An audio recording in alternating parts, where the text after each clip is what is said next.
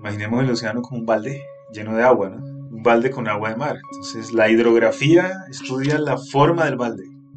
La oceanografía estudia lo que pasa con el agua, ¿sí? Cómo se mueve el agua y su interacción con la capa de aire que tiene encima. Imagínese un lugar en donde los días y las noches duran meses. Imagínese un lugar helado, en donde la humedad y el calor solamente existen al mismo tiempo en una exhalación. Imagínese un lugar sin árboles, sin carreteras, sin ciudades y en donde las brújulas apuntan hacia el suelo. Ese lugar existe y está en la Tierra. Es Antártica, el continente más frío, más seco y más alto del planeta un lugar en donde cada año se reúnen científicos de todo el mundo para estudiar los misterios de nuestro planeta o para mirar hacia el firmamento. Uno de ellos fui yo, Juan Diego Soler, y estas son mis historias de Antártida, mis relatos del confín del mundo y del universo.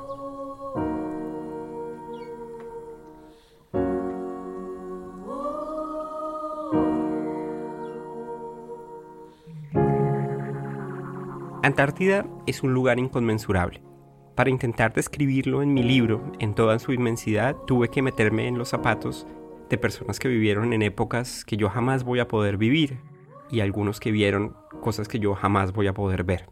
Por ejemplo, para imaginarme la oscuridad de los barcos balleneros, tuve que leer las bitácoras de los capitanes de esos barcos o las palabras de Herman Melville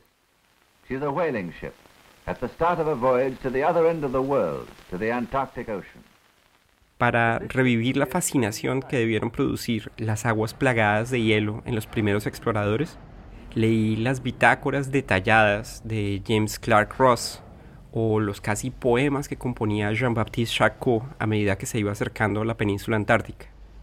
Ya en tiempos modernos, tuve que hablar con capitanes de barcos, con astrofísicos que muchas veces tenían que llevar sus instrumentos por el agua porque no podían transportarse de forma aérea. Y hoy en el podcast vamos a hablar con alguien que tuvo esa experiencia marina de Antártica. Vamos a hablar con el capitán de corbeta Julio Monroy. Cuénteme, ¿es, más difícil ir a la Antártica o moverse en bicicleta por Bogotá? Tiene unos retos, eh, digamos, climáticos parecidos, toca estar preparado. De hecho, y ahora que lo traes a, colación, eh, estoy usando normalmente, o sea, diariamente estoy usando algunas cosas del equipo que, que usaba yo en Antártida. Por ejemplo, el protector del morral, siempre ando con un morral. Entonces, el protector del morral, perfecto, lo, uso, que es impermeable, que uno lo usa en Antártida para, pues, porque haya nieva cada rato y todo. Eh, y el, el, chubasquero, el chubasquero que a veces se, se, usa en, digamos, en ciertas maniobras, aunque normalmente uno tiene una ropa muy, muy especial, pero eh, llega un momento en que tú puedes tener 10 capas de ropa, aunque eso es muy nocivo, pero llega un momento en que, pasadas las horas, el frío, el frío penetra las capas, porque es, muy intenso. Y tú sabes que, bueno, segunda ley de termodinámica, eh, el calor igual se pierde finalmente. Los pies, sobre todo. A los pies tú no puedes ponerle 10 capas. Eh, es, es nocivo, además. Julio Monroy fue el jefe científico de la quinta expedición colombiana a la Antártida, que navegó en 2018 a bordo de la RC-20 de Julio hacia las aguas polares justo al sur de Sudamérica. Ese es el lugar en donde por primera vez se avistaron las costas del continente antártico, cuando nuestro país hasta ahora se daba el grito de independencia, y es el lugar en donde se desarrollan una buena parte de mis relatos del confín del mundo. Después de un tiempo, uno sentía un frío extremo en los pies, o sea, solamente en los pies, y uno, y uno siente como si, estuviera, como si tuviera los pies mojados. Aunque de pronto por ese tipo de calzado no, pero, pero en las botas de, invierno normal que, que, usábamos, eh, después de cierto, de varias horas, si siente uno en los pies. Los pies es lo primero que, digamos que pierde calor. Entonces, eh, eso, eso sí me va duro. La, primera estación oceanográfica que hicimos en la Antártida, nos tocó estar, bueno, yo estuve 13 horas afuera, porque tuvimos problemas con los equipos, no funcionaba, no prendía, o bajaba y subía y no.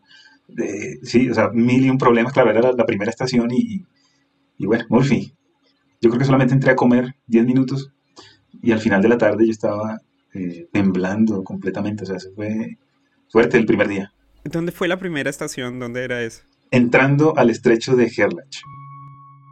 El estrecho de Gerlache es una porción del océano al sur de Sudamérica, entre la península antártica, que es ese enorme brazo de territorio que se extiende hacia el norte, desde el continente antártico, y las islas descubiertas por la expedición antártica belga de 1898. Lleva el nombre de Adrián de Gerlache, que era el comandante de esa expedición, y fue la primera expedición en quedar atrapada en el hielo durante el invierno austral, cuando el sol no sale durante casi seis meses en los lugares más al sur de nuestro planeta. Ese barco, el Bélgica, quedó atrapado en el hielo y su historia conjuga muchas vidas. La de Gerlache, que nunca volvió a Antártica por amor. La de uno de los primeros hombres que llegó al Polo Sur. La de uno de los primeros hombres que proclamó haber llegado al Polo Norte. Y la de esta tripulación que durante muchos meses estuvo abandonada más allá de cualquier posibilidad de rescate en la oscuridad austral. Mi trabajo empezó como seis meses antes o, siete meses antes de la expedición. La expedición comenzó el, el, 20 de noviembre de 2018, zarpando desde Barranquilla. Zarpamos realmente el 18 de noviembre de Cartagena a Barranquilla y la expedición zarpó desde Barranquilla el 20. Pero desde junio estábamos trabajando con la Comisión Colombiana del Océano, eh, tratando de verificar los proyectos que iban a ir, eh, eh, tratando de establecer, digamos, los investigadores. Siempre digamos, siempre se, hay muchos proyectos y no todos son de oceanografía, porque el buque obviamente pues la capacidad que, lleva la Antártida es la, oceanografía. Entonces el buque también le sirve de, transporte a los demás proyectos y ahora hay habían proyectos internacionales, ¿sí? teníamos personas de otras partes del mundo también con nosotros. Eh, entonces son muchas cosas que toca coordinar.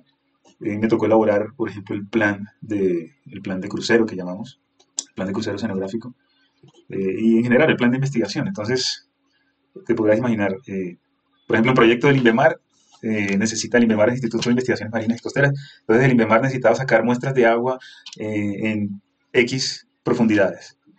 El Centro de Investigaciones Oceanográficas necesitaba sacar muestras de agua, pero entonces en tantas profundidades. Entonces tocaba como unir eso. Y además, entonces, por ejemplo, eh, Natalia Botero necesitaba bajarse a muestrear la piel de las ballenas, eh, el otro necesitaba ir porque estaba en glaciología, entonces tocaba ir allá y bajarse a un glaciar.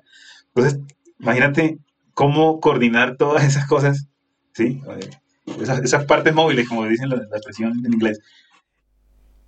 Julio, yo lo pensé mucho en el contexto del libro porque, porque los, los jefes científicos de esas expediciones siempre son unos eh, eh, pues unos, unos personajes bien particulares, ¿no? Porque la mayoría, por ejemplo, las expediciones británicas de las que hablo en el libro, eran expediciones casi militares, o sea, había eh, una disciplina militar, había una disciplina de, naval, pero por el otro lado estaba la parte científica que también requería una cierta disciplina, pero pues era, era una actividad civil y siempre existía ese roce, por ejemplo, entre, e, entre seguir la travesía o parar a hacer más observaciones.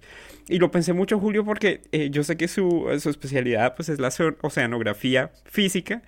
Y en el libro yo cuento la historia del, del Challenger, de eh, la expedición que marca el inicio de la oceanografía como, como actividad como ciencia, y ahí está clarísimo cómo es ese tire y aflojo, cómo es un compromiso entre hay que seguir echando y hay que bajarse a coger animalitos, piedras y seguir midiendo. Entonces, ¿cómo, cómo, se sintió usted en ese papel y cómo se preparó? O sea, ¿usted ya tenía experiencia en Antártica o, fue su primera vez? Cuéntenos cómo... No, no. tenía experiencia, pues ya digamos llevaba unos años en la oceanografía, como tal, haciendo eh, el crucero oceanográfico. Yo fui eh, segundo comandante del buque oceanográfico Arce Malpelo. Y, y, después año y medio estuve en, como jefe de oceanografía en el, en el CIOH, en Cartagena. Entonces, eh, esos dos años que estuve en el Malpelo, como segundo comandante me tocó liderar por parte del buque de muchas expediciones, digamos. Una de esas fue la, la, exploración que finalmente encontramos, el Galeón San José. Estas son las primeras imágenes que se conocen del buque, que está hundido a más de 600 metros de profundidad en algún lugar del océano. Las fotografías fueron reveladas por el Instituto Colombiano de Antropología e Historia gracias a un submarino autónomo. Entonces, eso, eso fue cuando yo estuve en el Malpelo eh, y fue una experiencia, pues se podrá imaginar, muy, muy gratificante también. entonces tuve, tuve, digamos, cruceros oceanográficos, mi experiencia en la oceanografía, además lo que aprendí en la maestría en oceanografía que, que hice. Entonces, digamos que todo eso, ya en el CIOH, por ejemplo, ya yo, digamos, dentro de la parte administrativa de la ciencia, yo, yo también organizaba eh, eh, cruceros y eso. A veces no, no, es que fuera siempre, pero digamos, la, el personal del departamento de oceanografía iba. Entonces, digamos que todo eso, pues dijimos, y, bueno, y basado en la experiencia de, de, otros, ¿no? Mirando los informes y mirando todo lo que, y charlando también con, con otros, los otros jefes científicos anteriores, que en ese momento habían sido tres, eh, Ricardo Molares, Ricardo Torres y, y Gustavo Gutiérrez. Estos oficiales navales no estaban encargados de la navegación, sino de coordinar que cada precioso momento en las aguas antárticas se usara para la investigación científica, y está incluida por supuesto la especialidad de Julio, que es la oceanografía física, una ciencia cuyo nacimiento es otro de los relatos del confín del mundo. Julio, ¿cómo, cómo se hace oceanografía física? En el libro yo cuento la historia del Challenger y la cuento pues porque fue realmente la forma en que se descubrió que Antártica era un continente, fue mirando el fondo marino pero esa gente tiraba cáñamo y tenía unos dispositivos que se iban inventando sobre la marcha y ellos se inventaron la oceanografía. ¿Cómo, cómo lo hacen ustedes ahora y cómo es hacerlo en esas condiciones de, de, frío antártico? Lo que pasa es que en la época del Challenger, eh, primero se pensaba que el fondo del océano era, era plano, ¿sí? que el océano no tenía geoformas, digamos. Eh, la, la gran mayoría de muestreos eh, en la columna de agua fueron eh, biológicos, ¿sí? Y en la parte de oceanografía física, en, los diarios del Challenger que todavía se conservan. Oh, yo, yo los vi para el libro, yo los vi. Sí. Sí, excelente. Entonces hay, hay, muchas cosas que son, digamos, superficiales. Sí, entonces digamos que en la oceanografía física, en ese momento no estaba para nada, o sea, ni el término existía, pero eh, digamos, en lo que tiene que ver con física era muy superficial. Cuéntenos qué es oceanografía física entonces. ¿Qué pasa? Que la, oceanografía física ahora ya formalmente, como ciencia, es una ciencia que realmente nació en el siglo XX. Eh, la oceanografía física es una, una, rama, podríamos decir, de la, de la oceanografía como tal. Oceanografía es el, como quien dice, la, la, gran ciencia, el estudio de los océanos, básicamente. Pero la oceanografía física ya es eh, aplicar toda la, es la física, como le dicen, toda, la, parte de, física, hablando de, los fenómenos dinámicos, eh, cinemáticos, eh, digamos, todos estos fenómenos como las corrientes, como las mareas, la interacción de las masas de agua, eh, diferencias de densidad y demás. Entonces, básicamente la oceanografía física estudia el movimiento, cómo se mueve el océano, ¿sí? cómo se mueve y por qué se mueve de, de cierta forma. Ese es como, digamos, el gran resumen que yo hago. Lo acompañan obviamente las demás ciencias que son cuatro, como la geología, la biología obviamente, y eh, la química. Eh, para mí, la química del océano es la que, mejor dicho, todas están alrededor de la química del océano, porque, fíjate, la variable clave para la oceanografía física es la densidad, pero la densidad es el resultado de la química del océano, la composición del agua de mar. Entonces, digamos que, y, bueno, y, la distribución de esta, de esta agua de mar que no es igual en todo lado. Entonces, digamos que eso, eso, ese es el, la oceanografía física. Y obviamente, acabo de decir, no es igual en todo lado. Te podrás imaginar que para un oceanógrafo, que, que toda su experiencia ha sido en aguas tropicales, el Caribe y, el Pacífico, en donde tú prácticamente te puedes echar un chapuzón o, sacas las cosas y, y, te mojas las manos o te, sí, o sea, manipulas. Ahora imagínate en, el reto que es en, esas aguas, que muchas veces están cero o debajo de cero. No pueden estar debajo de cero porque eh, el contenido de sal lo permite. Cambia las condiciones de densidad y puede bajar la temperatura. Entonces, eh, eh, una de las primeras cosas que nos dimos cuenta es que nos tocaba aguantar frío en las manos. No podíamos usar guantes. ¿Por qué? Porque es que los guantes que tú necesitas allá son, tú sabes, son, parecen un astronauta, ¿no? El astronauta no puede manejar, no puede manejar herramientas. Si tú miras a los astronautas haciendo caminatas espaciales, tienen que ser unas herramientas específicas, grandes, eh, y se pueden agarrar con limitación. Bueno, pasaba lo mismo, y, sobre todo que son los mismos instrumentos, los mismos instrumentos que usamos en el Caribe, los teníamos que usar allá, eh, porque los instrumentos, digamos, tienen esa, esa gama de, por diseño para resistir eso. Pero manipular, entonces, solamente prender el aparato, eh, sacarlo del agua, amarrarlo bien, eh, todas esas cuestiones con guantes es imposible. Entonces, nada, allá toca quitarse los guantes, hacer rápidamente, meter el instrumento, sacarlo. ¿sí? Mientras el instrumento está midiendo, pues sí ponerle los guantes, pero esa es la primera lección. Julio, me acaba de acordar de una anécdota. Resulta que nosotros dejábamos allá al, más valiente de nosotros, eh, siempre era Helio, uno de los miembros de nuestro equipo, para hacer la recuperación del telescopio. Cuando nuestro telescopio se lanzaba, daba la vuelta alrededor de Antártica, caía. Eh, él tenía que ir a recuperarlo pues con, equipos del Servicio Antártico de Estados Unidos y, con la gente de la NASA que nos ayudaba. Iba uno de la NASA, uno del Servicio Antártico y iba Helio. Y eh, yo estaba encargado del diseño de alguna de las piezas y me acuerdo el día después del, primer día de recuperación, él me mandó uno, un, correo donde me decía, ni siquiera me saludaba, me decía, no vuelvas a utilizar estos hijueputas tornillos. claro. Porque no hay poder humano, o sea, trabajar con guantes es imposible.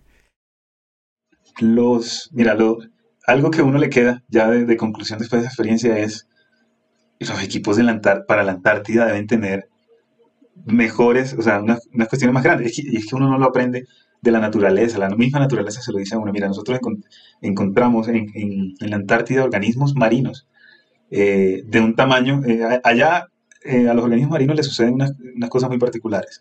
O son gigantes o son muy pequeños en comparación con el resto del océano. ¿sí? Allá el hábitat es muy, muy específico. Entonces hay unos animalitos que se llaman tenóforos, por ejemplo. Los tenóforos son unas cositas, parecen unas medusas, son chiquiticos, aquí en el, bueno, en el resto del mundo.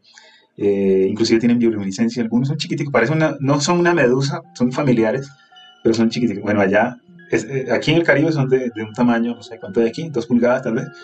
Bueno, allá encontramos unos tenóforos que eran de, del tamaño, no sé, de un libro, de una, son grandes.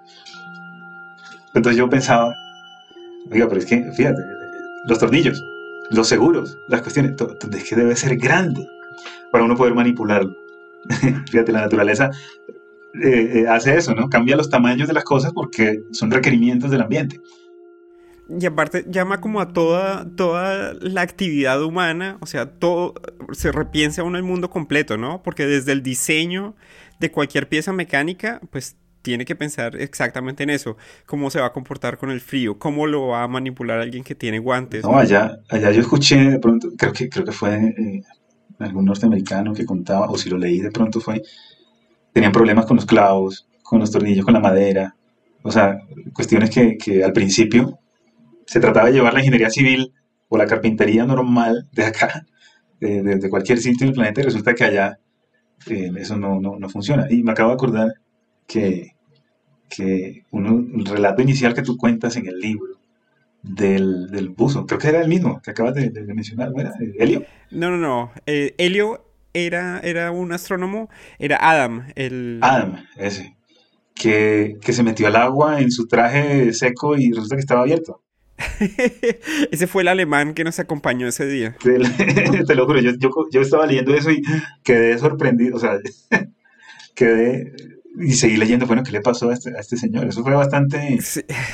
eso fue... Uy, que intentaban sacarlo y tú estabas ahí. Yo estaba solo, además, yo estaba solo. Eh, tenía a Adam que se estaba poniendo el traje, pues él tenía los tanques encima y tenía los buzos de la BBC, eran dos buzos que, que estaban haciendo un documental para la BBC, y ellos tenían, eh, se estaban poniendo la cámara, eh, uno de ellos se pone eh, no es como un arnés, pero sí es algo que, va alrededor de la muñeca para que no tenga que operar precisamente lo del diseño, ¿no? Para que no tenga que operar botones bajo el agua, él solamente mueve la mano y pues tiene las luces y la cámara. Este alemán no, no estaba invitado, o sea, él, no, originalmente ni siquiera era su especialidad, pero él tenía la licencia de buzo antártico, pero él era vulcanólogo, ese él era su especialidad, él había subido al monte Erebus, estaba encargado de cámaras en el monte Erebus, o sea, no, e, no era cualquier pintado que dijo, no, pues yo me meto al agua y ya, no, eh, aparte las normas de seguridad son grandísimas, esa licencia de buceo antártico, pues es, eh, muy difícil. la única forma de sacarla en Norteamérica es buceando en Alaska. De hecho, las dos estudiantes que estaban ahí conmigo eh, habían hecho, estaban en cursos para sacar la licencia que requiere, creo que 14 inmersiones eh, ah, hasta, creo que ellos se sumergen hasta 20 metros en condiciones polares, es decir, sobre la superficie del aire menos de 0 grados y bajo la superficie eh, menos de 4 grados. Bueno, resulta que este señor, con su licencia y todo, se mete al agua. Eh, después lo que sucedió fue no llevaba asistente, nadie estaba pendiente de él y se metió sin, hubiera podido ser un accidente fatal y fue... Sí, claro, no, eso es terrible. Y lo tenía muy claro como primera imagen del libro y efectivamente la gente que estaba... Sí, tú, cuentas que, que, viste que salió una mano así... Afortunadamente pidiendo ayuda. estaba haciendo pie en la escalera. Si él se hubiera ido abajo, eh, no, no lo saca nadie, no, o sea, no lo hubiéramos podido sacar. Afortunadamente estaba haciendo pie en la escalera, apenas ingresando, y el peso que yo tuve que jalar, que afortunadamente en ese momento entraron las, las dos estudiantes, era el peso del agua que se había metido porque se convirtió en una bolsa. Ese señor en ese viaje no lo volvimos a ver. Eh, yo quería contactarlo, pues porque cuento una... obviamente no digo su nombre, pero pues los que hayan eh, estado en ese, en, ese, en ese verano antártico probablemente lo pueden identificar, pero fue un error tremendo. Y eh, en Antártica, realmente esos errores le pueden costar a uno la vida. Realmente es un entorno tan salvaje que, cualquier cosa eh, puede costarle uno la vida. Y Julio, en ese sentido quería preguntarte, eh, hay un dicho entre los marineros que dicen que al sur de latitud 50 eh, no hay ley y al sur de latitud 60 no hay Dios. ¿Cómo es cruzar el estrecho, eh, el, paso Drake y cómo es meterse a, cómo es llegar a esas aguas donde ustedes hicieron eh, los estudios de oceanografía física. Es, eh, ¿Qué tan terrible es esto? El paso Drake, el paso Drake es, es como decimos acá en Colombia el coco, es, es, es, lo que todo navegante por allá, digamos, le tiene mucho respeto. con las velocidades actuales que, que manejan los, los buques, son dos días aproximadamente atravesando eso. Pero contamos en esos tiempos con la ventaja de, tener eh, un sistema de pronósticos, un sistema climático eh, global muy bueno. Entonces, eh, alrededor de la Antártida siempre están girando, siempre están rotando cuatro centros de baja presión. y estos centros de baja presión lo que hacen es que están baja la presión allí, que, que atraen todo el aire eh, de afuera. Eso, eso, genera unos vientos muy intensos, porque es que las diferencias de presión son muy grandes. Es como si fueran sifones en la atmósfera. Prácticamente. Lo que pasa es que allá, eh, y tú lo sabes, eh, allá no, no hay tanto efecto... Coriolis. no, perdón, sí, sí, hay mucho efecto Coriolis. La cuestión es que allá el área es mucho menor. ¿sí? entonces, digamos, no se desarrollan como tal diría yo, unos ciclones completos, una, circulación ciclónica completa, pero sí es muy fuerte, sí es muy fuerte. Entonces, eh, lo, vemos en las cartas de oleaje, todos estos pronósticos de oleaje, entonces uno, está pendiente. ¿Qué pasa? Uno, calcula eh, para que cuando uno llegue al punto más austral del continente, eh, tenga uno por delante dos días, dos días buenos, que normalmente es acabando de pasar uno de esos centros de baja presión por ahí. Siempre están dándole la vuelta al Polo Sur. Entonces, cuando, cuando ya pasó o cuando está pasando, está uno, está uno bajando desde Punta Arenas. Para que cuando uno llegue, acabe de pasar, tal vez uno, uno encuentra un poquito de oleaje, pero uno alcanza a pasar. Más o menos el intervalo de buen tiempo es como unos tres días, tres, cuatro días entre, entre centro y centro. Y mira que se mueve muy rápido, ¿no? Rotan, muy rápido. Entonces, eh, es una ventana que tienen que aprovechar. Es, una ventana de tiempo, exacto. Entonces siempre se dice, ¿cuándo hay ventana? ¿Cuándo hay ventana? Entonces se trata de cuadrar todo el viaje precisamente pensando en la ventana. Pero nos fue bien, nos fue bien, tanto de bajada como de subida. De subida también, bueno, yo era en, ese, entonces el jefe del departamento de la, de la área de oceanografía operacional y allá en oceanografía operacional nos tocaba hacer pronósticos. Entonces digamos que, que nos sirvió esa experiencia, la aplicamos allá obviamente también aprendiendo un poco de la meteorología y oceanografía antártica.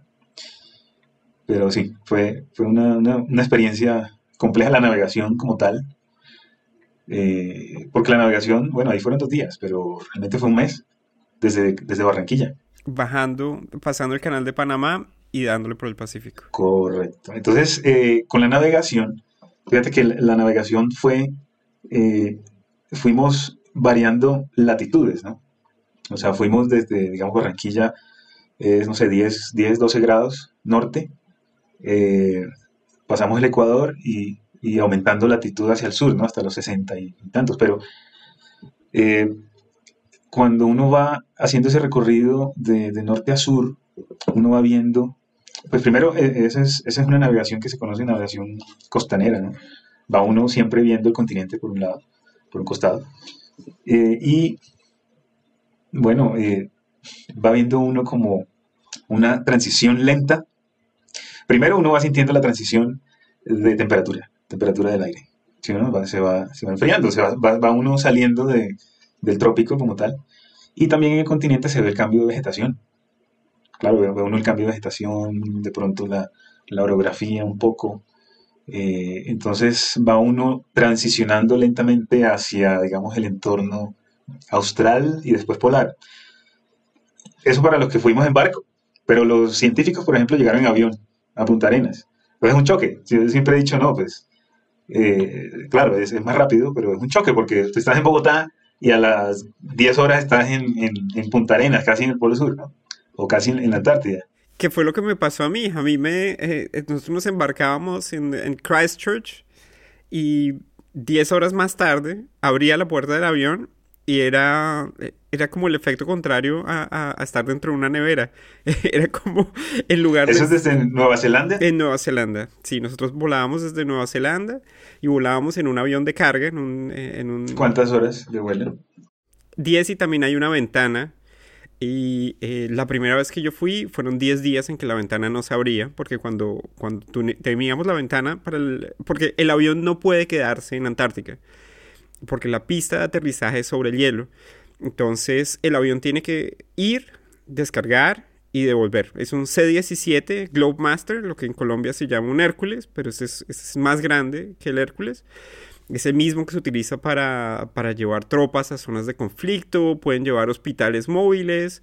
Eh, nosotros íbamos... Es más grande, claro. Sí, es más grande y pues nosotros íbamos, por ejemplo, con, con trozos de un helicóptero. O sea, el helicóptero cabía entero, más nosotros, más la comida. Porque en la base de McMurdo lo que ellos piden es comida fresca. Ensalada, eh, bananos, que es, una, eh, es un artículo de primera necesidad. Eh, uno por cabeza, si uno se lleva más de un banano, tiene problemas. Los bananos son difíciles de conservar entonces eso llega con el avión, y, pero nosotros tuvimos 10 días en que no, no podíamos ir. Entonces yo no tuve como, como esa climatización, lo que le pasa a uno, por ejemplo, si va de Bogotá a Santa Marta en, eh, eh, por carretera. Eh, no, uno abre y realmente es como si, si lo soltaran en otro planeta. Y en este caso, es la sensación que yo tuve es como si me hubieran abierto la nevera, pero es una nevera que está en todas las direcciones y cualquier sensación de humedad desaparece inmediatamente. Eh, incluso toma apenas minutos para que uno se le comiencen a cuartear las manos, que no sé si es la misma, eh, como la, misma experiencia que ustedes tienen cuando van en el barco, también es tan seco. El, barco tiene la ventaja de que, que, es cerrado, es hermético, ¿sí? porque los barcos obviamente son pues estancos que le, llamamos, ¿no? o sea, eh, la idea es que un barco no, no, le entre agua, obviamente no le entra agua, no le, no, le entra aire, o sea, las puertas son selladas, todo es sellado. Entonces, eh, digamos que eh, cuando uno está dentro, está a una temperatura normal, ¿sí? con calefacción, hay calefacción en, el 20 de julio fue adaptado en su momento para la primera expedición y, continúa con esas adaptaciones en donde tiene calefacción, tiene, tiene sí, sistemas, agua caliente obviamente, entonces, eh, uno está siempre como, como ahí, como entrando y saliendo de, un ambiente a gusto, o sea, uno puede descansar bien y todo, que eso es, lo bueno. Eh, pero afuera, digamos, ya eh, se, se, va notando ese, ese, cambio, ¿no? pero muy paulatinamente. Y llega un momento en que, en que toca cambiar la hora, ¿sí? Toca, creo que son dos horas de diferencia con la península antártica, pues la hora de Chile. Eh, no sé si dos horas menos, dos horas más, creo que eran dos horas menos que acá en Colombia. Entonces, eh, eso también, eso fue fuerte, porque eso lo hicimos cuando estábamos navegando, bajando por Perú. dijimos, no, cambiemos de una vez, ya que estamos acá en el mar. Y resulta que nos levantábamos todos los días a, hacer ejercicio a las, a las 5 de la mañana. Claro, y cambiamos la hora y al día siguiente, al día siguiente nos levantamos a las 5 de la mañana, pero según el horario que veníamos eran las 3. O sea, y fue un golpe. Ah, y esas dos horas cuentan. claro, o sea, no, tuvimos en cuenta eso, ¿no? Julio, en eso que mencionas, eh, eh, cuando mencionaste la calefacción y el ejercicio, me tuve que acordar.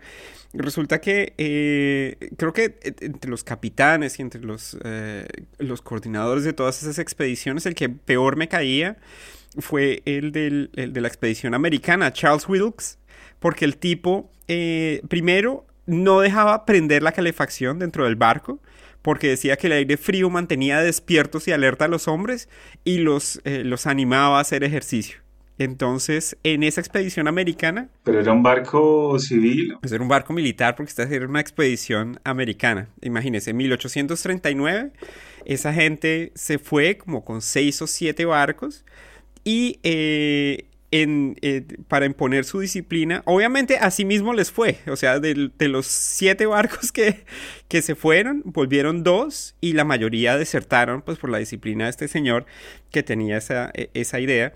Y también cuando mencionas el ejercicio, eh, creo que en Antártica me di cuenta de lo importante que es el ejercicio todos los días por lo menos para dormir y sobre todo cuando se comienza a perder la percepción del tiempo, cuando, cuando comienzan a cambiar la, la extensión de los días es como si fuera una puntuación en el día, o si no se le hace a uno día, noche, como que no importa, el ejercicio como que le da a uno la, la, puntuación. Entonces, ustedes se despertaban a hacer ejercicio todos los días. Toca tener una rutina, siempre, ¿no? O sea, no solo en la Antártida, pero más que todo en la Antártida, eh, porque, porque si no, eh, siente uno los efectos eh, en el cuerpo. claro, cuando yo, nosotros llegamos a la Antártida, entramos a la Antártida, me bajé yo el, primer día en Antártida el 21 de diciembre. En el, bueno, en el, hemisferio, en el hemisferio, sur del planeta, ese es el, inicio del verano, el verano austral. Eh, ya para ese momento el día dura 24 horas. Son unas semanas que dura 24 horas, ya después dura... Sí, se va cortando, se va cortando. 20 horas y así. Eh, pero, claro, cuando uno llega, esa es una de las ventajas de ir en barco, que uno, el barco tiene una rutina. ¿sí? El, barco de por sí tiene, tiene, tiene su rutina.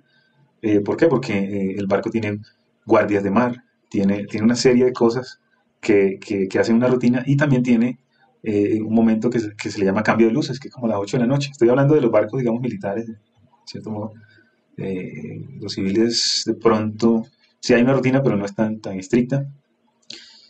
Entonces a cierta hora se cierra todo, se cierran las escotillas, se cierran las ventanas, las puertas, todo se cierra. Entonces digamos que eh, se trata de mantener esa, eh, el ciclo circadiano eh, y el ejercicio, el ejercicio es importante.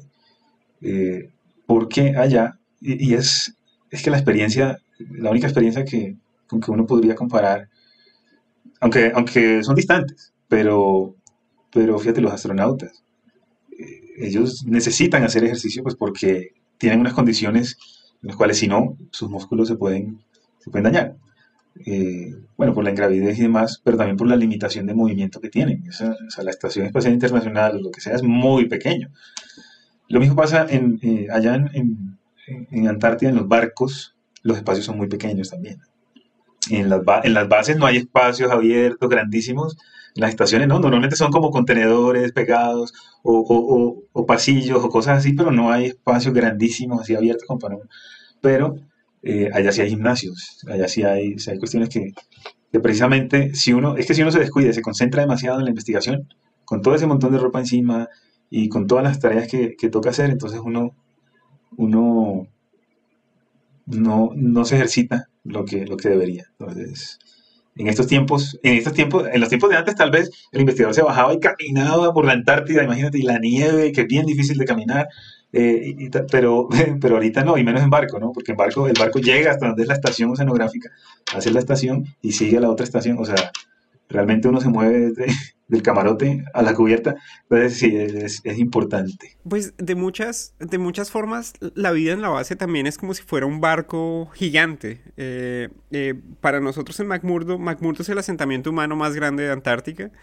Cuando yo estuve no había más de mil personas.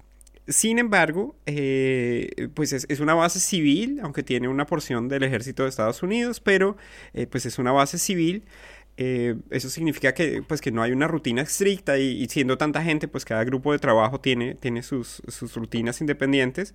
Pero sí, por ejemplo, el manejo de, de, la higiene, de las enfermedades, del comedor, del aislamiento, por ejemplo, si alguien está enfermo que se tenía que quedar aislado porque en últimas, estando en ese ambiente tan hostil, es igual que si estuviéramos en la Estación Espacial Internacional o en un barco, es exactamente igual, es una comunidad cerrada donde todos vivimos en el mismo container, cuando había condición cero, que es la peor condición, donde no hay visibilidad, es esa donde dicen que eh, eh, no intente ni siquiera gritar porque nadie lo va a escuchar, ni siquiera usted mismo se va a escuchar de la velocidad del viento y está completamente eh, blanco el ambiente. Cuando uno tiene, lo entrenan a uno para esa condición con un balde en la cabeza, le ponen un balde blanco en la cabeza para aprender a seguir cuerdas y todo eso. Eh, ese es el, sentimiento que se quiere inculcar, yo pienso, con, con, los entrenamientos que nosotros tenemos, y es que estamos todos en el mismo barco.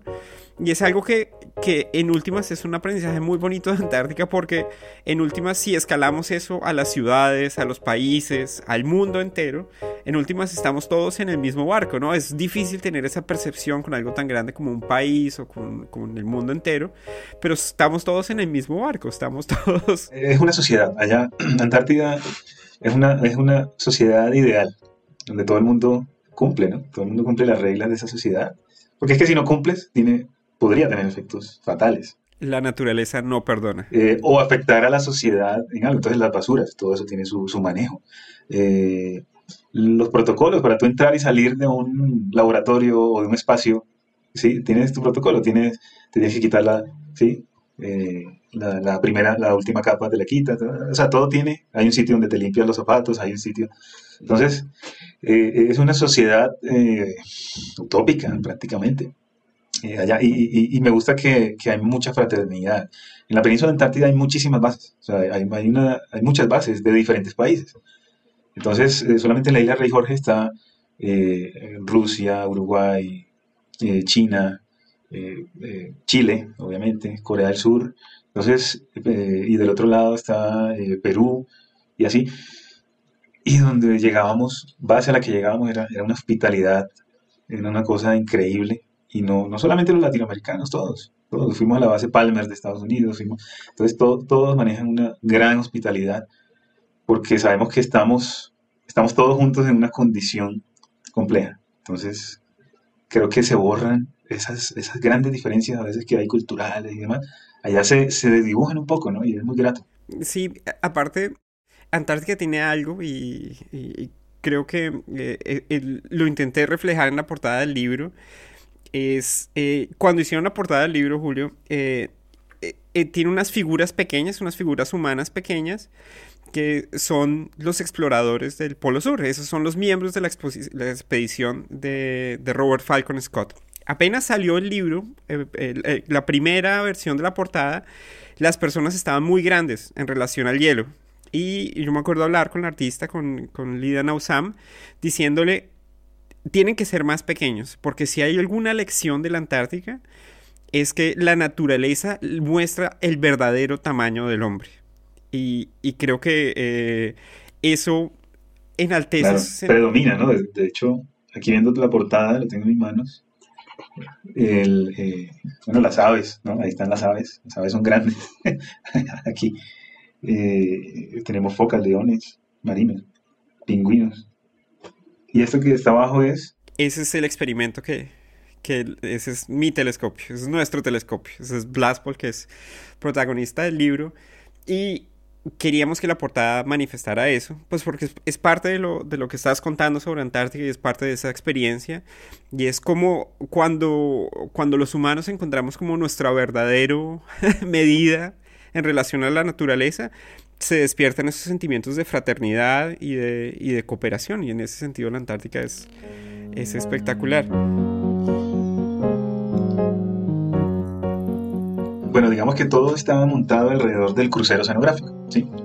Nosotros teníamos 21 estaciones oceanográficas dentro del estrecho de Gerlach, porque digamos que el estrecho de Gerlach, eh, ya, poniendo en contexto el programa antártico colombiano, eh, el estrecho de Gerlach es como el foco de atención del programa antártico colombiano dentro de la península antártica porque, eh, digamos, es, es de los sitios, primero, más cercanos para, para investigar en Antártica y protegidos y además que se puede llegar en barco. Y sobre todo porque, eh, digamos, podríamos a futuro poder tener una base allí, ¿sí? en algún punto allá. De hecho, uno de los proyectos que llevamos esa vez fue mirar ciertos puntos, analizar ciertos puntos. Entonces, claro, Bransfield, eh, Bransfield es, es, un estrecho, entre comillas, la verdad es que es muy ancho, súper ancho. Eh, pero es el espacio que hay entre el continente y las islas, digamos, eh, estas islas que son las Islas Rey Jorge, las islas grandes. Shetland del Sur, sí, las Shetland. las Shetland. Que esas aparecen en el libro, mejor dicho, para que pongan en contexto el, programa antártico colombiano, pues son los grandes protagonistas porque ahí son las islas donde pasan todas esas aventuras, ¿no? La isla Elefante, la isla Cornwallis, la isla eh, Engaño, que realmente son, son los lugares donde sucedieron las grandes hazañas antárticas. Y las nombran los ingleses, ¿no? Por sus islas Shetland allá en... Del norte, ellos también las tienen en el sur.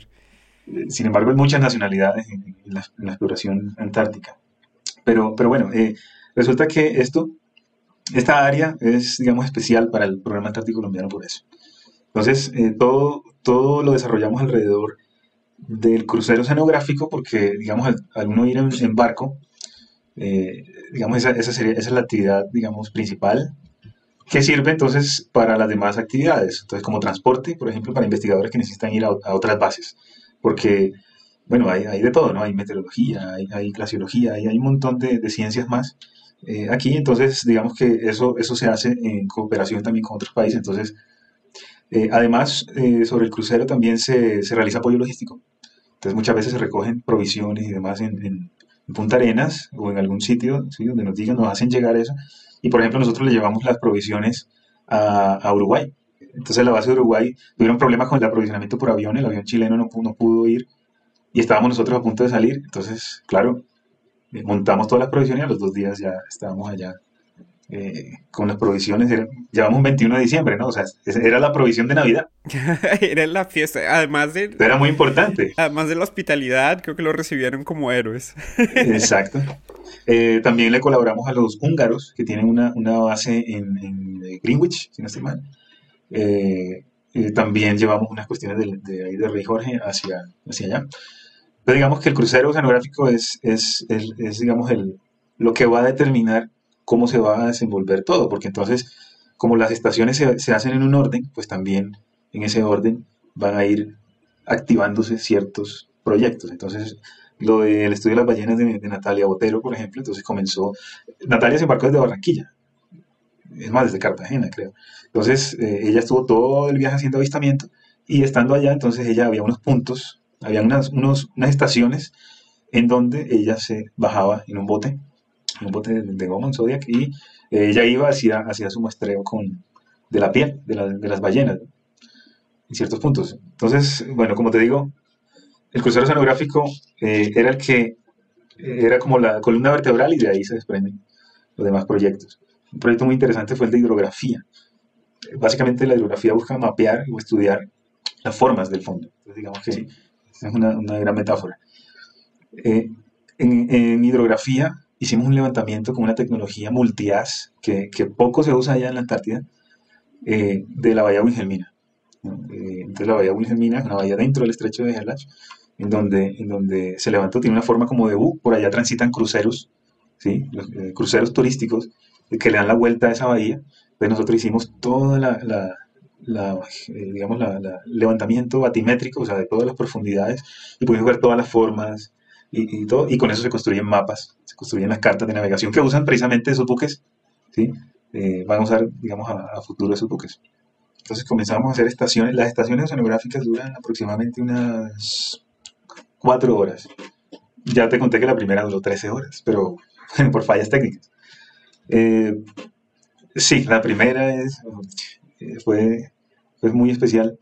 Eh, entonces, eh, claro, son cuatro horas, entonces digamos cada estación, entonces por ejemplo, para ese levantamiento eso, se hizo en un, bote, no en el mismo bote de, goma, sino en otro bote rígido, donde se montan los equipos y todo eso. Entonces, digamos que nosotros alcanzábamos a hacer un par de estaciones cuando estos muchachos se iban a hacer el levantamiento eh, batimétrico allá a esa bahía. Entonces, digamos que, que, se trataba de coordinar las cosas así, ¿no? que mientras acá estábamos haciendo algo, pues por el otro lado estuvieran haciendo otra cosa y así, y así íbamos tratando de, de completar lo que llevábamos planeado. Y esa es otra lección.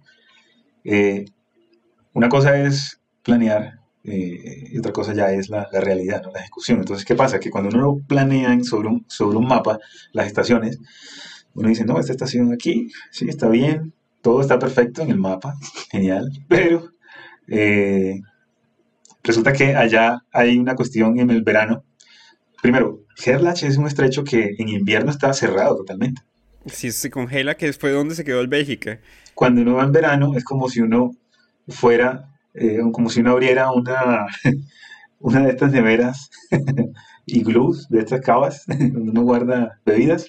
Entonces eso tiene agua y hielo. Agua y hielo flotante, lo mismo, lo mismo. Entonces uno llega a Herlach, como es tan estrecho, como es tan, tan, chiquito, claro, el hielo, uno encuentra hielo flotante por todos lados.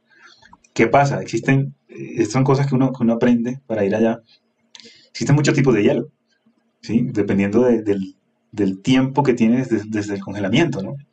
Y, de su componente, porque es que eh, tienen, dependiendo de, la antigüedad. Entonces hay hielo que se forma en tierra que por el movimiento normal de los glaciares, ¿sí? la, evolución normal de los glaciares termina en el mar. Entonces este hielo es diferente. Y así, hay muchos tipos de hielo. Entonces hay unos tipos de hielo que son muy duros y rompen cascos de buques. Entonces hay que estar muy pendiente de los hielos. Entonces esa, es la cuestión. Que, no, la siguiente estación, ¿dónde está? No, está allá listo, vamos para allá. Y resulta que uno encuentra un campo completo de hielo que toca atravesar.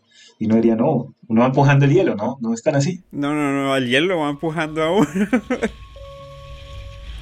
el hielo es uno de los mayores obstáculos para la exploración antártica. El mar congelado se cierra alrededor de los cascos de los barcos y los amenaza con fracturarlos como si fueran una hoja seca. Además, los enormes trozos de los glaciares se convierten en icebergs, que son esas islas de hielo que pueden cortar placas de metal como si fueran mantequilla, como en el Titanic.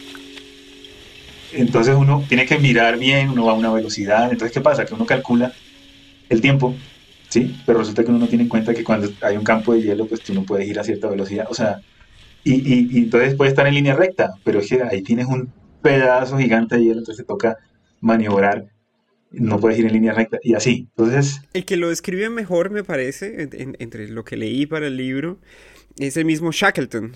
Porque Shackleton, o sea, ese eh, él y sus hombres... No entiendo cómo hacían, con, con razón esos barcos se varaban tanto, porque es que a vela... A, vela, ahí sí, a merced de los elementos totalmente.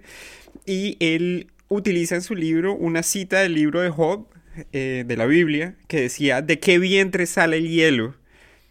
que no tiene compasión de los hombres. Eh, porque realmente es eso. O sea, eh, él describía, por ejemplo, algo que yo solamente llegué a experimentar allá, y es cuando el hielo tiene la consistencia del caramelo, que es cuando se comienza a congelar, eso son los pancakes, que, que se forman como tortas de, de hielo, y el hielo se pone espeso, y es una condición en que realmente eh, no es algo que se pueda ni siquiera reproducir en una cocina o una casa, porque primero el volumen tan grande, la salinidad, pero si la, la estructura es, es, como si fuera espeso. Es, espeso, o sea, uno ve y tiene como espumita, tiene como, y es como medio oscuro.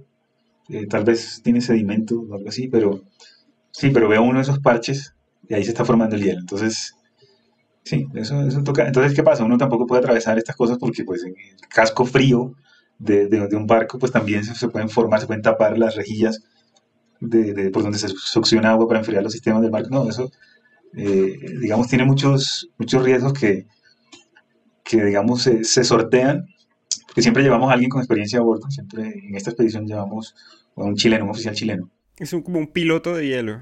Como si fuera un piloto, o sea, que él decía, bueno, mira, y en el radar, uno veía el radar lleno de, de manchas y era de hielo. Entonces decía, no, mire, por aquí, por aquí, por aquí, por aquí, y ahí vamos, y ahí vamos. Claro, otra, otra cuestión que, que sucede allá precisamente son los desprendimientos de, de, hielo en tierra, y estos generan microtsunamis. Son microtsunamis, de, de hecho, o sea, son tsunamis. Uno se baja en un, en un punto, uno ve, un, uno ve unos hielos grandes montados, sea, la orilla está lejos de la orilla, entonces, ¿cómo llega ese hielo tan grande está ahí si todo esto está seco? Pues resulta que hay un desprendimiento de pronto al otro lado de la bahía, genera un micro tsunami y ayudado por, por el nivel de, de, marea, lo manda hasta por allá arriba en esos bloques de hielo flotante. Si el término microtsunami los hace sonar más tiernos que los aterradores tsunamis que aparecen en las películas de desastres, pues piensen esto. Los tsunamis, como los tristemente célebres por sus efectos en Fukushima o las inundaciones en las costas de Chile, son de origen tectónico y se producen por terremotos debajo del mar. Estos, estos son muy fuertes, sobre todo si son muy superficiales, estos movimientos, y, y con una característica específica, o sea, movimientos verticales entre, entre, entre estas fallas o entre estas, estas placas. Eh, eso genera una distorsión en el agua y esta distorsión en toda la columna de agua eh, se propaga, se propaga hacia las orillas. ¿sí? Entonces imagínate, imagínate una, una tina, una piscina, una, una ¿sí? Eh, y, y tú, tú, haces una deformación con una piedra, con el dedo, lo que sea, y mira cómo viaja hacia todas las direcciones. ¿no? Pero tú vas a notar que hay un cambio en, en modifica que la altura del agua, ¿no? la altura del agua. Entonces resulta que el oleaje normal que uno ve en la playa es, es, producto, o sea, uno lo que está viendo es la rompiente, uno no está viendo la ola realmente normal, sino la rompiente. La ola se rompe es porque siente el fondo, digamos. Resulta que una, una ola de, de normal tiene una longitud de onda, o sea, una longitud en, en la horizontal. Eh, esta onda podría tener unas normales, oleaje normal, un, un, metro, cuestión de metros, o centímetros. Y eh, un tsunami puede tener kilómetros. Entonces, ¿qué pasa? Imagínate cómo rompe una ola eh, tan grande. O sea, resulta que hay una relación entre el fondo. O sea, cuando la ola siente el fondo a una profundidad que es la mitad de su longitud de onda, ahí es cuando comienza a romperse.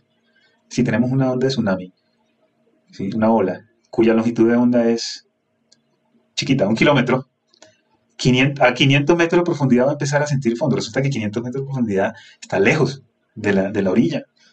Entonces la ola comienza a crecer y a crecer kilómetros antes de que llegue a la orilla. Claro, cuando esa ola rompe, así como rompe una ola chiquita, cuando esa ola rompe, rompe con una energía impresionante. ¿sí?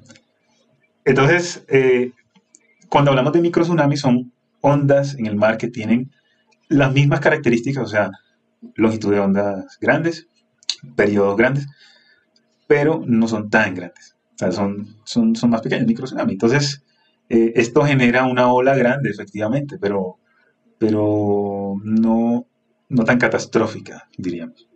¿qué pasa? Ya en la Antártida eso se produce cada rato. Cada rato en las bahías caen, porque es que ese es el otro origen de, de, de los tsunamis, eh, desprendimientos de tierra, movimientos de masa, tanto submarinos como, como de afuera hacia, hacia el mar. En la península antártica es, se aumenta ese efecto porque es tan escarpado, porque la península es como si fuera una cordillera sumergida. Eso hace que, el, que no rompa que el fondo sea tan profundo como que la pendiente sea tan grande hace que esos tsunamis sean más grandes? Eh, lo que pasa es que estos microtsunamis de los que te hablo son en las bahías. Eh, sobre todo en las bahías, porque las bahías también... Eh, los glaciares tienen una dinámica, los glaciares normalmente están a la orilla de, de, del mar. Entonces los glaciares siempre se, se, mueven y estos desprendimientos hacen parte de, de esa dinámica. Entonces, claro, en el verano, con el deshielo, se, los glaciares se comienzan a grietar y demás y como, y como ha habido muchos meses de acumulación de, nieve y eso, entonces se desprenden. Eh, y se desprenden en, en, en, bloques muy grandes. Claro, la geometría que tiene una bahía, estas bahías eh, son de origen bueno, volcánico, tectónico y demás, entonces son, tienen unas características, una, unas formas, son, no son tan profundas y son muy estrechas. ¿Sí? Entonces ya ahí te puedes imaginar que... Es como tirar una piedra en una tina. Exacto, no es lo mismo tirar una piedra en un lago, en el mar, que tirarlo en una, en una tina. ¿no? Ahí va a tener, o sea, se va a mirar mucho más. Y además va a haber eh, re, eh, reflexión, esa es la otra. Queda atrapada esa onda en, el, en la bahía, en ese cuerpo de agua queda atrapada. Entonces va de un lado a otro también. Y la misma onda generada va escarbando en, el, en los glaciares. O sea, va listando el próximo emprendimiento. Estimados oyentes, si esto no les ha helado la sangre, es que no. les recomiendo que vean un video del desprendimiento de un glaciar. Creo que es de. Sí, esa es la dinámica. Esa es, esa es la dinámica de allá.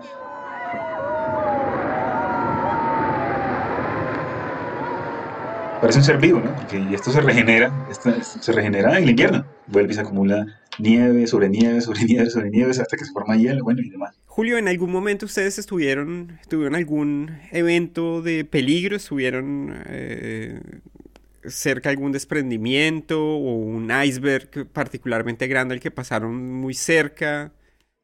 Tuvimos un día en particular muy pesado en el estrecho de Bransfield.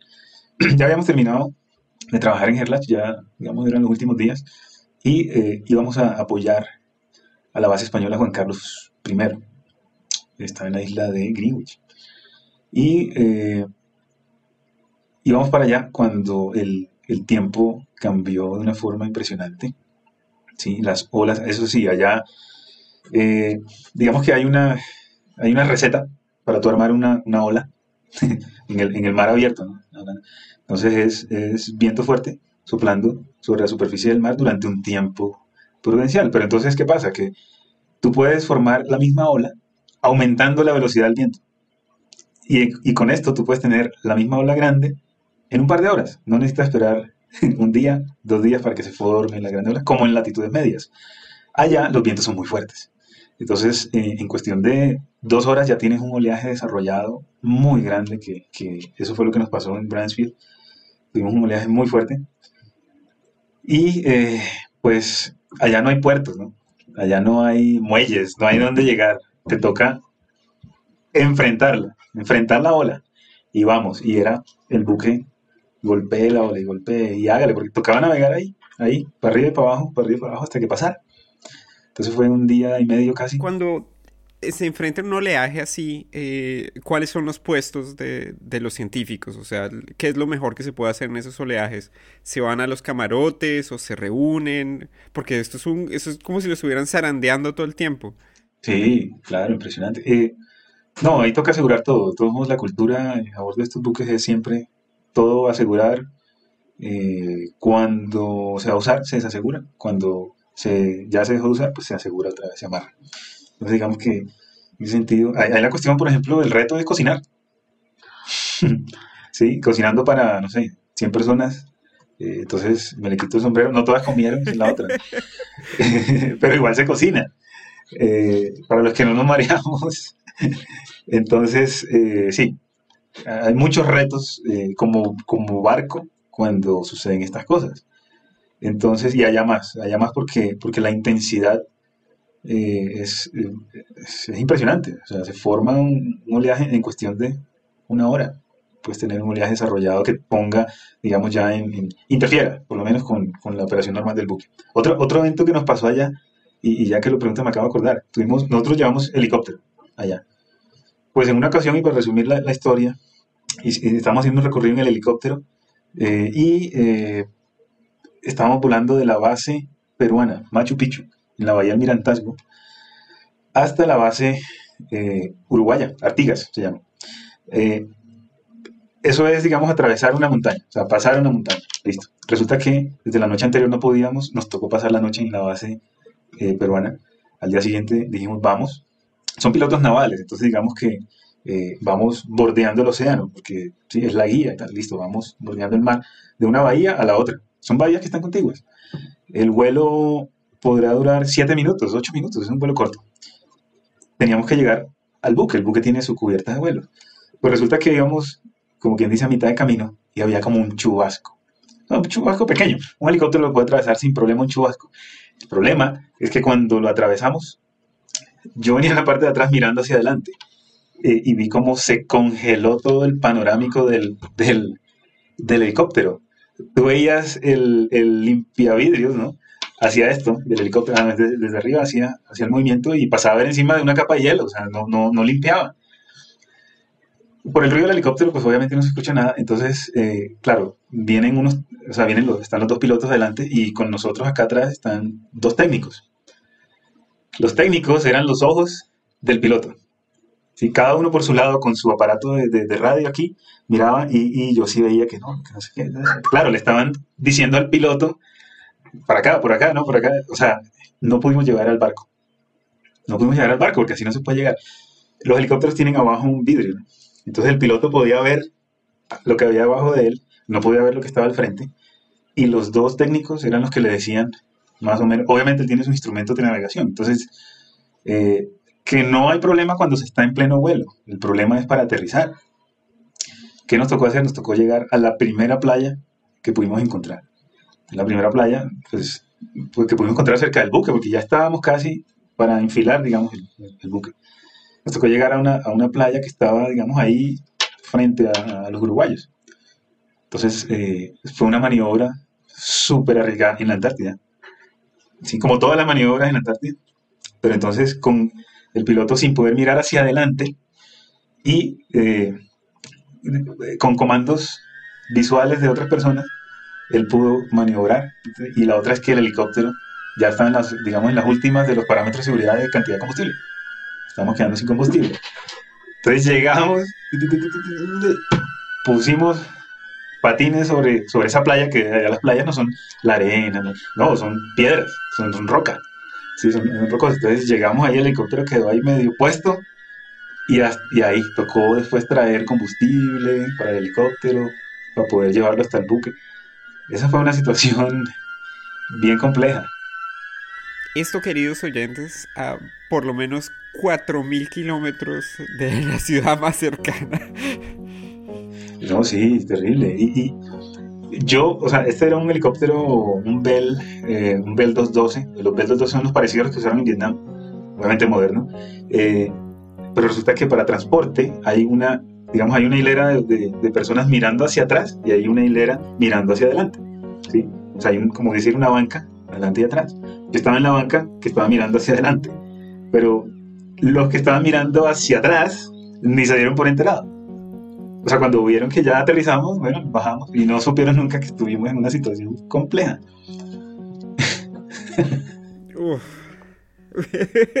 La ignorancia es un placer.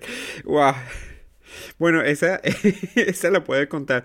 Realmente los pilotos antárticos son gente eh, eh, excepcional. Eh, a nosotros nos tocó en varias ocasiones los pilotos de la base Concordia, que es la base italo, italo-francesa, que queda cerquita a McMurdo, que muchas veces pues están siendo relevados y vienen a McMurdo. Y creo que entre las mejores historias que existen están las de los pilotos de helicóptero antárticos y las de la travesía antártica que conecta McMurdo con el Polo Sur. Ese sí es por tierra, pero son las mejores historias. Pero creo que hay un capítulo especial para los pilotos antárticos cuando no se sabe si hay arriba o abajo realmente. Te puedo pasar el contacto del piloto. Ahí sí, ¿dónde está el piloto? Para que le preguntes. Pues, seguramente él tendrá una historia, o sea, esta misma historia, pero la tendrá, imagínate, todavía más cargada de, la emoción, de la adrenalina. O sea, no sé, no, no me imagino lo que él debe haber eh, estado sintiendo en ese momento. Julio, ¿y usted entonces, cuando volvieron al barco, se tomó un trago, supongo, para pasar el susto? No, cuando llegamos ahí a la, playa, yo abracé al piloto y dije, hermano, usted es un teso. Ah, y eso ya era... Un oficial, ¿no? Un oficial militar. Sí, sí. Y era de regreso hacia... Ah, ya estaban terminando. Ya era... Ese mismo día llegó, llegó la comisión de acá de Colombia, con el director de Colciencias en ese entonces, con varias personas. Iba a ir la vicepresidenta, sí, iba a ir... Sí, creo que iba a ir el vicepresidente, no sé que, si ya estaba la actual, eh, pero no, no pude ir. Eh, pero sí, sí, sí fue una comisión desde acá, desde Colombia, ya en, digamos, en, actos protocolarios y todo, y precisos necesitábamos recibirlos, y llegamos y pasó eso. Y, cuando pudimos llegar a tierra, eh, a la media hora llegaron. Entonces, ni modo de recuperarnos. Perfecto. Eh, perfecto. Como que hayan llegado media hora para recuperarse es suficiente. Julio, ¿y eh, has vuelto a Antártica desde entonces o esa fue tu última experiencia? Sí, primera y pero no última. Vamos a ver cuándo, cuándo es la próxima. ¿Qué sentías eh, cuando, cuando se comienza a alejar Antártica, especialmente las islas y cuando ya se está pensando en el regreso? Eh, ¿Cuál fue esa última visión? ¿Cuál es la imagen que, te quedó del viaje? La verdad es que uno no lo disfruta. No hay dos días iguales. ¿sí? Eh, a pesar de que hay luz solar todo el tiempo, no hay dos días iguales, porque todos los días teníamos tareas diferentes que ejecutar. ¿no? Y sobre todo, algo que siempre pasa en cualquier crucero, en cualquier expedición científica de cualquier tipo, y tú lo debes saber muy bien. Todos los días se va aprendiendo más sobre el fenómeno que uno está estudiando, o todos los días se va aprendiendo más de todo lo que, de lo que se está haciendo. O sea, tú vas completando como porcentajes de, tu plan, pero eso, eso se traduce en eh, acumulación de datos, acumulación de conocimientos, mediciones o lo que sea. Y, eso siempre es muy gratificante, eh, sobre todo con una planeación tan, eh, digamos, tan compleja como es, como es esa, el, ver que se hayan cumplido la mayoría de, objetivos. Teníamos, por ejemplo, 21 estaciones y solamente pudimos hacer 19, pero hicimos más que, que en las expediciones anteriores. y así, todos los científicos ya al final en la reunión cuando, cuando los reuní ya, ya para concluir, eh, cuando me dan parte y me, reportan cómo, cómo, ya han cumplido sus objetivos, pues primero una, una gran satisfacción, pero entonces ya uno se da cuenta que ya se acabó. En esa última reunión ya nos damos cuenta, no, mira, ya, eh, por ejemplo, John Mojica, no, yo hice esto, esto, esto, mire, y estas fueron las mediciones, ah, qué bien. uno hace una reunión como de feedback al final. Eh, los de hidrografía, ¿no? Mire, aquí está el levantamiento, todo en 3D, todo ah, espectacular. Eh, allá, entonces, eh, Natalia, ¿no? Tantas muestras, tantas, no sé qué, el otro. Pero cuando termina esa reunión, recuerdo mucho haberlo sentido. Uno dice, ya, o sea, ya, ya se acabó. Para uno como científico es como, como juego, ¿no? Eh, haciendo ciencia. Entonces, uno dice, bueno, vamos para la casa, sí, pero ya cuando uno zarpa, eh, de verdad uno no quiere, quisiera, uno quisiera, por ejemplo, que, no, no se puede salvar, un imprevisto, no, toca devolvernos porque el mar está muy pesado. ah, bueno, lástima, bueno, seguimos. que esas son las vocecillas de las que habla Shackleton, ¿no? Que cuáles serán las voces que lo llaman a uno las regiones antárticas, que una vez las ha visto, no las puede volver a olvidar. Sí, definitivamente, eso es, eso es otro planeta y sobre todo que todo lo que se haga allá tiene impacto. Todo lo que uno haga allá digamos, por ejemplo, en la parte meteorológica, eh, no hay un día en que uno no, recoja datos, en la parte meteorológica, por ejemplo. Entonces es, muy importante eh, eh, saber eso, ¿no? que, lo que uno está haciendo está, está impactando. Como, como, digo yo, este, este, este tema actual de, cambio climático, por ejemplo, es como tener la nevera de la casa, donde una nevera de estas verticales donde el congelador está arriba. la Antártida es el congelador, obviamente, y la parte de abajo es el resto del planeta. La nevera se daña, pero un daño chiquito. De pronto abajo yo no noto mucho el cambio porque la temperatura de abajo realmente no es tan diferente. ¿sí? Eh, si digamos la temperatura sube un grado en la nevera, en, el sistema completo sube un grado, pasa algo para que suba un grado, en la parte de abajo no voy a notar porque estoy a, paso de 12 a 13 grados, ¿no? más o menos el frío, pero arriba sí se nota porque paso de 0 a 1 grado. O sea, en esa, en esa parte donde el frío, de la nevera, donde el frío es más extremo, es donde más se ven los efectos de, por ejemplo, en este caso, un grado de temperatura. Entonces, el, poder estar allá eh, para evidenciar eso, eh, digamos, hace, pues hace uno que, uno sienta que está aportando y sobre todo hace que uno se enamore de eso y no se quiera venir de allá. Los científicos que, tienen, que, están allá en las bases permanentes, como McMurdo y eso, en las bases permanentes, eh, cuando se les acaba su, tour, yo, es un apego que uno desarrolla con, esa tierra, de verdad, la tierra australis. y es, es como, como si se la hubiera uno soñado. Es, eh, así es. Julio, creo que eh, no, no puedo, eh, no puedo, nos quedaríamos aquí hablando unas tantas horas más y, creo que no puedo superar esa, esa perfecta metáfora que usted hizo con, la nevera y la importancia de las regiones polares y la atracción que tienen eh, para los humanos. Realmente lo felicito por su investigación y su experiencia y espero que podamos seguirla compartiendo en este podcast de Relatos del Confín del Mundo o en las próximas ocasiones en que nos podamos ver Muchísimas gracias. Muchas gracias por la invitación y, bueno, continúo en la lectura del libro. Muy interesante. Y yo quiero hacer una última anotación ya hablando del libro. Este libro, eh, este libro, y, mira, yo tengo en mi biblioteca los libros de Hawkins, de Michio Kaku, de eh, Brian Greene, que espectaculares, de los que más me gusta. Eh, Carl Sagan, los libros de, de Carl Sagan, los he leído todos. Y ellos, eso es, eso es divulgación, científica, netamente. Tu libro, tu libro tiene, tiene de todo, porque tiene aventuras, relatos, ¿no? crónicas, pero también tiene divulgación. He aprendido un montón, porque, porque explicas, explicas precisamente eh, fenómenos, cuestiones, haces unas aproximaciones eh, que yo he visto en esos libros, en, ese, tipo de, en ese nivel. Entonces, eh, nada, yo he recomendado el libro desde que lo compré, desde que lo tengo, lo he recomendado el que he podido, lo, subí en mis redes. y de verdad, te felicito, te felicito por este trabajo. Creo que no existe algo así aquí en, nuestro país. y bueno, enhorabuena.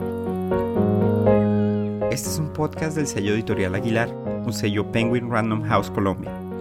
Es una producción de Sara Trejos para Sillón Estudios.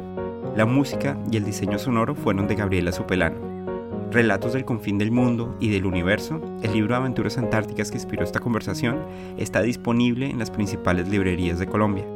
Si les gustó el libro o les gustó el podcast, podemos seguir hablando a través de arroba Juan Diego Soler o en las páginas de Penguin Random House Colombia en las distintas redes sociales. Muchas gracias por escucharnos, cuídense mucho y nunca dejen de mirar hacia el cielo. En el próximo capítulo de Relatos del Confín del Mundo.